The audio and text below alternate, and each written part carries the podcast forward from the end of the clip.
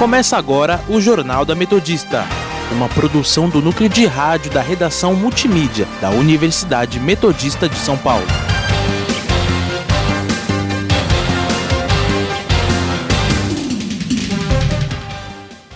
Muito boa tarde, eu sou Gustavo Brito. Agora são 5 horas e 3 minutos e está começando o Jornal da Metodista. Hoje eu estou na companhia de Beatriz Mirelli. Boa tarde, Bia. Boa tarde, Gustavo. Boa tarde, ouvintes. Você pode nos seguir pelo Instagram, arroba portal online, arroba Sônica Metodista. Estamos na Rádio Sônica pelo Spotify e no canal do YouTube. Vamos agora para as principais notícias dessa quinta-feira, dia 11 de novembro de 2020.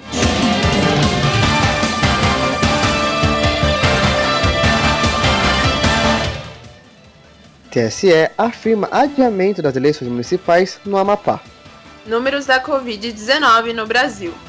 Continente europeu prevê início de vacinação contra a Covid-19 no começo de 2020. 21, Pesquisa, perdão. é, pesquisa aponta a vitória de Orlando morando no primeiro turno em São Bernardo. Saiba como estão os indicadores econômicos e o clima com nossos repórteres. E no nosso quadro Giro pelo ABC, os principais destaques dos jornais da região. Saúde.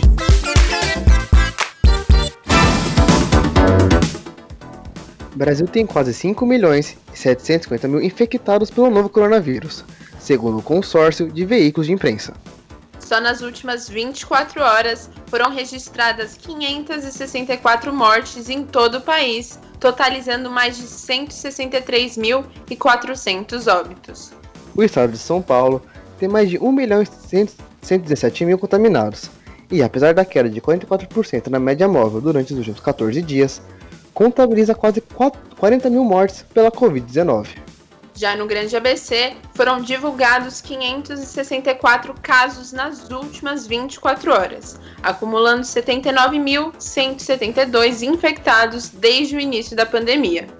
10 mortes foram confirmadas também nas últimas 24 horas, totalizando 2.883 óbitos na região. Política.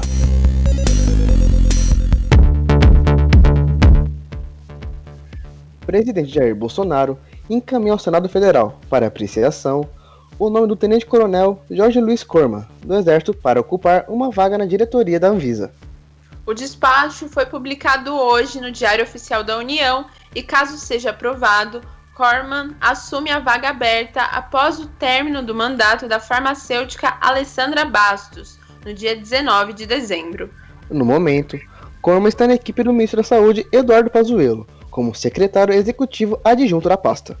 O Senado aprovou, em outubro, quatro outras indicações de Bolsonaro para a agência, incluindo a confirmação do, con do contra-almirante da Marinha, Antônio to Torres, como diretor-presidente do órgão, após ser interino do cargo desde o início do ano. Além disso, a médica Cristiane Rose, Rose Jordan Gomes foi in indicada para ocupar a vaga no corpo de diretores. Também foram confirmados o advogado Alex Machado Campos e a farmacêutica Meiruze Souza Freitas como diretores.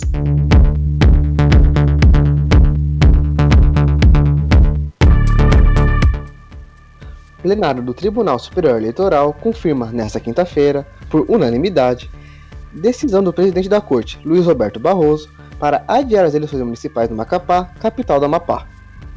O primeiro turno em todo o país está previsto para este domingo e o segundo turno para o dia 29. As novas datas do pleito Macapá não foram definidas, mas a decisão dessa quinta-feira estabelece que o processo eleitoral na cidade deverá ocorrer ainda em 2020. Segundo o TSE, 27 de dezembro, último domingo do ano, é a data limite para que não haja prorrogação de mandatos atuais, o que é proibido pela Constituição. O pedido de adiamento foi feito pelo TRE do Amapá e se deve aos reflexos das restrições no fornecimento de energia no estado, que começaram na semana passada após um apagão gerado por incêndio em uma subestação. A situação ainda não foi normalizada e a população tem convivido com um esquema de rodízio em que o acesso à energia é garantido apenas em parte do dia. Economia.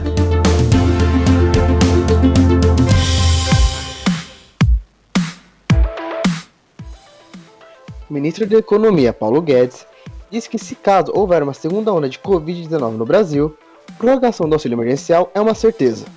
O ministro participou de evento do setor supermercandista. Ele avaliou que a economia está retomando o nível de atividade e voltou a falar em imposto sobre transações financeiras.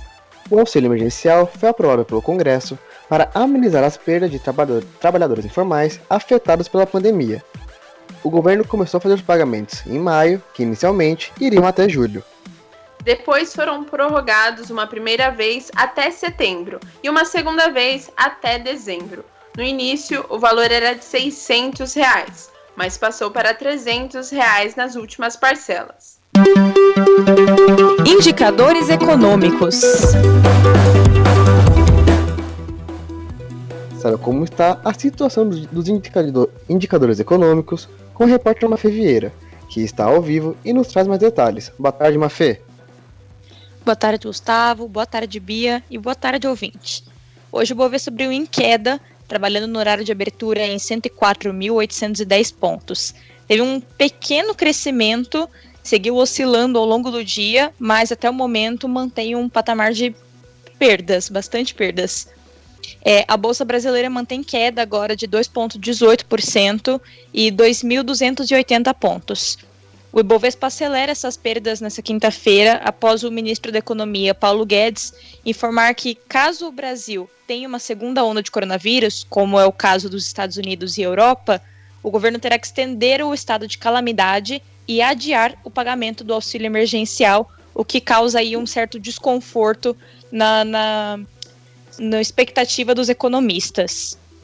No exterior, os presidentes do Federal Reserve, Jeremy Powell, do Banco Central Europeu, Christine Lagarde, e do Bank of England, Andrew Bailey, mantiveram um tom cuidadoso na economia, mesmo com bons resultados da vacina Pfizer, Pfizer perdão, e da BioNTech contra a Covid-19.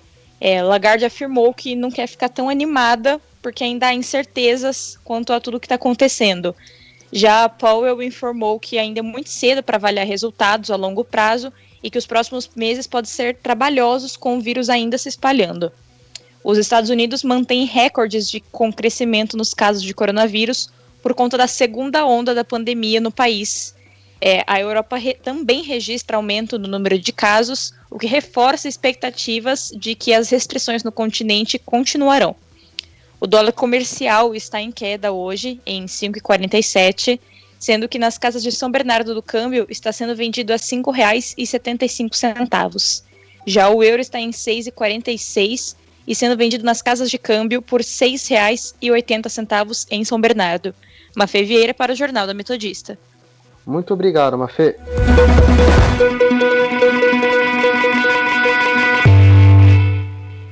Agora nós vamos para um rápido comercial, mas não saia daí porque a gente já volta com mais notícias.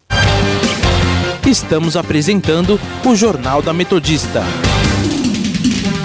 Coronavírus. O que você precisa saber e fazer. O coronavírus é um vírus que causa doença similar a uma gripe. Ele é transmitido pela saliva, espirro, tosse ou aperto de mãos. Os sintomas são febre, tosse ou dificuldade de respirar. Para se prevenir, lave as mãos com água e sabão ou álcool em gel. Cubra nariz e boca ao espirrar ou tossir. Mantenha os ambientes ventilados e evite aglomerações se estiver doente. Caso apresente os sintomas, ligue 136 ou procure uma unidade de saúde. Ministério da Saúde, Governo Federal.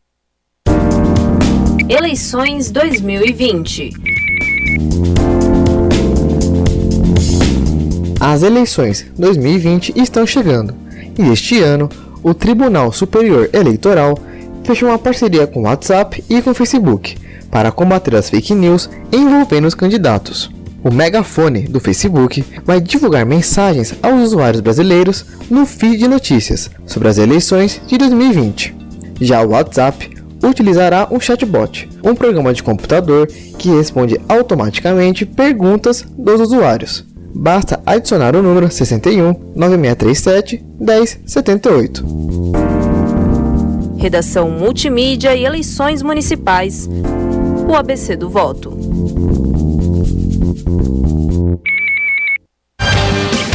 Voltamos a apresentar o Jornal da Metodista. 5 horas e 12 minutos. Internacional.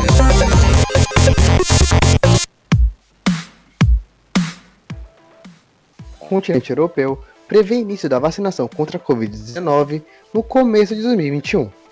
A situação na Europa é, abre aspas, muito preocupante e todos os indicadores seguem uma direção ruim, fecha aspas, advertiu hoje a diretora do Centro Europeu de Controle de Doenças, Andrea Amon, em entrevista à AFP. O mundo torce pela chegada de uma vacina eficaz, após o anúncio feito pelo laboratório BioNTech, de que sua futura vacina já apresenta 90% de eficácia. Essa vacina é uma das mais de 40 que estão em diferentes fases de desenvolvimento no mundo. Ainda assim, autoridades europeias preparam novas medidas de restrições para conter o avanço do coronavírus.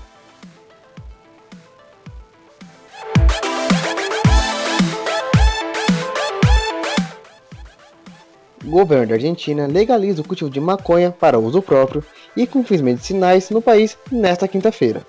O decreto do presidente Alberto Fernandes foi publicado no Diário Oficial da Argentina. Desde 2017, havia um decreto-lei que permitia apenas o uso de óleos feitos, feitos com base na planta da maconha.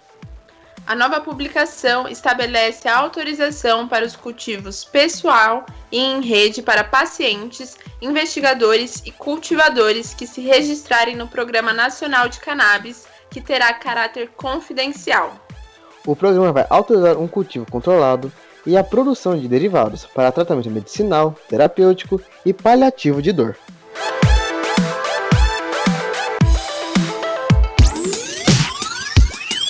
Educação. Brasil aumenta o número de crianças em creches e na pré-escola, mas segue distante da meta, de acordo com o IBGE. Entre 2016 e 2019, a taxa de frequência escolar de alunos de 0 a 3 anos subiu de 30,4% para 35,6%.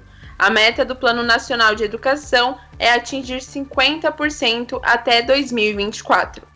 Um dos obstáculos é a baixa oferta de vagas, principalmente em regiões mais pobres. No norte, a porcentagem de crianças de 0 a 3 anos matriculadas é de 17,6%, uma taxa bem inferior à média nacional. O maior índice foi registrado no sul, onde 43,3% estão nas creches. Eleições 2020. A Associação, a Associação Comercial e Industrial de São Bernardo divulgou nessa, na última quarta-feira o levantamento feito pelo Ibope sobre a corrida eleitoral em São Bernardo. Os novos dados apontam uma vitória em primeiro turno do prefeito Orlando Morando, do PSDB. Morando aparece com 53%. O ex-prefeito Luiz Marinho, do PT, está em segundo com 21%. Rafael Demarco, do PSL, é o terceiro com 4%. Dr. Leandro Altrão, do PSB. Cláudio Donizete da Chapa, só 1%.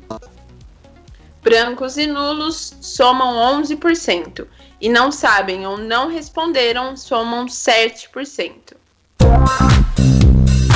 Entrevista do dia.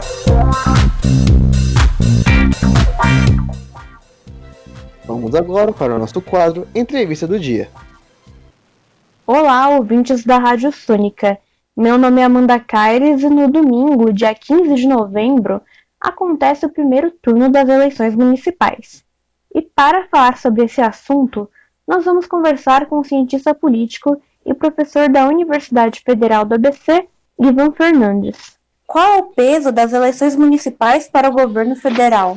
Uma das coisas que a gente precisa pensar na análise das eleições municipais, a relação com as eleições federais, é que essa relação ela não é tão direta assim, né? As eleições municipais, elas normalmente elas estão associadas com questões mais cotidianas ali da vida do município, né? E não com questões que atravessam os debates nacionais. A gente tem que lembrar sempre, ter em mente que o município médio brasileiro ele tem menos de 100 mil habitantes. Então, na verdade, a maior parte dos brasileiros eles estão votando em municípios pequenos. Agora, os grandes centros, as eleições dos grandes centros, aí sim elas podem trazer indicativos de movimentos nacionais. Né? Se você pegar a eleição de São Paulo, eleição do Rio de Janeiro, eleição de Porto Alegre, eleições de, das, das, das principais capitais, não de todas as capitais, elas podem indicar elementos que serão importantes pelo fato de que esse, esses eleitor, esse eleitorado das grandes cidades ele tem um peso no resultado eleitoral final das eleições federais. E aí a gente pode observar, por exemplo, aqui em São Paulo, que diferente das eleições anteriores, aqui há indícios de uma redução da radicalização política, né? Você tem ali a ascensão de políticos que estão mais tentando se posicionar perto da centro-esquerda, perto da centro-direita, e como, sobretudo, o Bruno Covas, que é o primeiro colocado, assim como o Márcio França, né? Os dois aí se posicionam de uma centro-direita a centro-esquerda enquanto as alternativas mais radicais elas acabaram tendo menos espaço. Né? O russomano, que ele representa o bolsonarismo, mas ele não é uma figura do bolsonarismo, foi uma escolha ali da gabinete presidencial para apoiar em São Paulo. Ele teve uma queda que já se é a quarta vez que se repete isso, né? Uma em Santo André e três vezes no município de São Paulo. E o Bolos, que seria um representante das esquerdas, mas não petista, né? Que é algo é uma novidade aqui importante em São Paulo, né, ele, tá, ele também está tendo um, um, desempenho bom, né, mas ah, o que aparenta é que se a eleição de São Paulo trouxer indicativos para as eleições de 2022, que o eleitorado começa a se cansar do excesso de radicalização dos últimos anos e alternativas mais moderadas começam a ganhar espaço. Agora, isso é o município de São Paulo, né? Por isso que a gente tem que tomar muito cuidado em observar o que acontece no município e falar, olha, o município é um retrato do que acontecerá no governo federal, né? Ok. E a, falando agora sobre relacionado à pandemia, ela afetou a campanha de inúmeros candidatos a prefeito em vários estados. E na sua avaliação, quais candidatos podem ter mais vantagens em momentos como esse? Olha, tipo aqui a pandemia, ela é muito clara aí o efeito que ela tem. São dois efeitos principais que a gente pode pensar. De um lado, é a dificuldade de realizar a campanha você tem muito, os candidatos têm muito menos espaço, eles tiveram muito menos oportunidade de apresentar novas ideias, de apresentar novas propostas, de se apresentar para o público, né? Muitos, muitos candidatos eles chegam nas eleições pais ainda bastante, desconhe bastante desconhecido por boa parte da população. Então isso acaba dando uma vantagem para os prefeitos de plantão, o que a literatura chama do candidato incumbente. O candidato incumbente, que é aquele que está no poder no momento e busca a reeleição ou tenta fazer o seu sucessor, são, é, são, são candidatos mais beneficiados porque eles são expostos ao longo de todo o ano na mídia. Sobretudo porque, ainda mais com a questão da Covid-19, o papel do prefeito ele é primordial, né, porque é a principal, principal decisor sobre a implementação da política de saúde, então as ações do prefeito impactam ali o, o comportamento da pandemia dentro dos municípios, então eles estão ali no meio do fogo cruzado das tomadas de decisão e das tensões que ocorreram sobre como tentar enfrentar a Covid-19, né? Então eu acredito que teremos uma maior reeleição de prefeitos do que em momentos anteriores. Isso é, um, é o primeiro fato, o primeiro, primeiro fator que a pandemia traz para o processo político municipal. O segundo fator é uma maior, uma maior alienação eleitoral, que alienação eleitoral é o termo utilizado para quando o eleitor opta por não apresentar sua vontade no momento do voto. E ele pode é, não apresentar sua vontade por dois mecanismos. Um, ele não comparece à urna, e dois, ele opta por votar nulo ou em branco. Você acabou de ouvir um trecho da entrevista cientista político e professor da Universidade Federal do ABC, Ivan Fernandes. E caso você queira ouvir essa entrevista na íntegra, basta acessar o site da Rádio Sônica ou nos ouvir pelo Spotify. Previsão do tempo. Agora são 5 horas e 22 minutos e seguindo com a repórter Amanda Caires, nós vamos conferir como estará o clima nos próximos dias. Boa tarde, Amanda. Boa tarde, Beatriz. Boa tarde, Gustavo e a todos os ouvintes.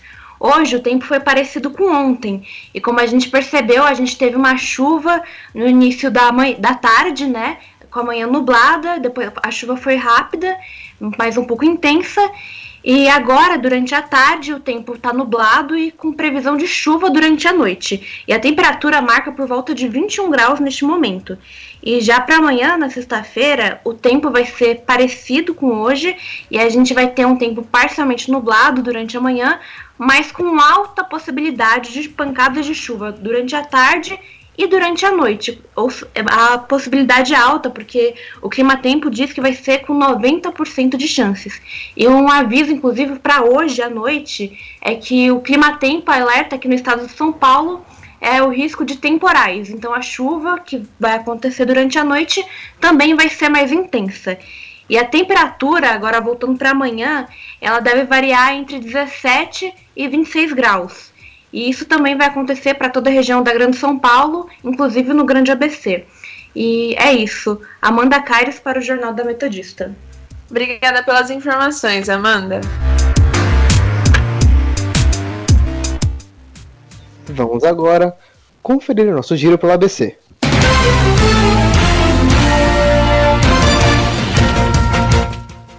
Diário do Grande ABC.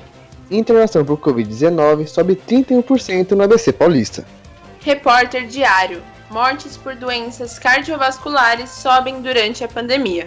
ABC ABC. Cima, Sabesp e Diadema avançam para a implantação da usina de recuperação de energia.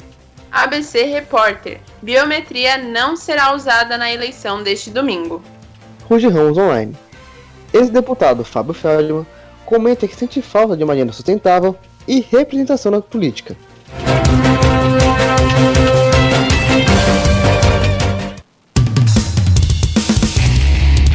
Esporte.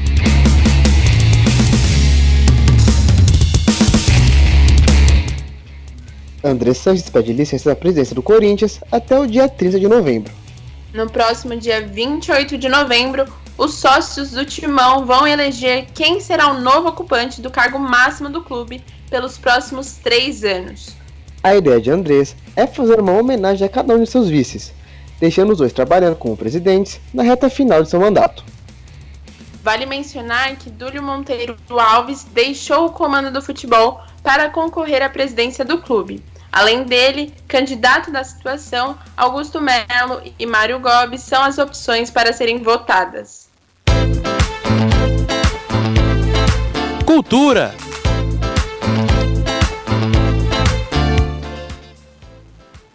Disney divulga teaser que anuncia a estreia de WandaVision para o dia 15 de janeiro. A prévia mostra apenas curtos relances da série, em que os protagonistas aparecem caracterizados de formas totalmente diferentes. Não há detalhes sobre a história da série, mas a trama parece ser inspirada no arco dos quadrinhos Dinastia M, em que a feiticeira Escarlate, Escarlate cria realidades paralelas perfeitas para ela e outros membros Vingadores. O seriado será protagonizado por Elizabeth Olsen e Paul, Bet e Paul Bettany.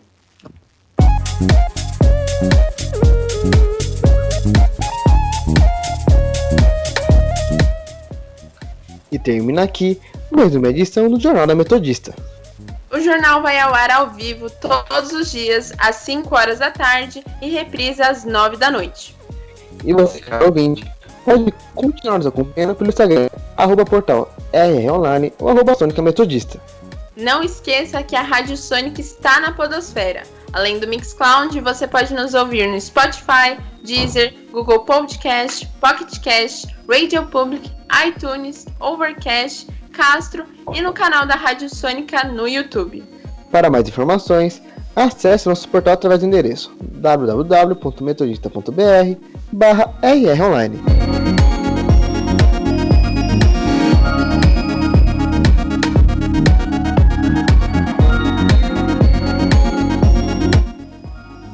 O Jornal da Metodista tem os trabalhos técnicos do Léo Engelman.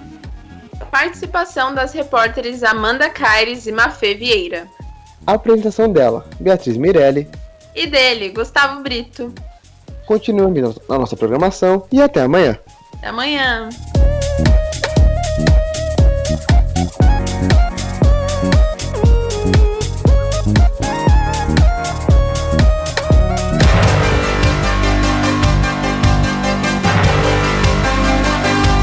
Fica por aqui o Jornal da Metodista. uma produção do núcleo de rádio da redação multimídia da Universidade Metodista de São Paulo.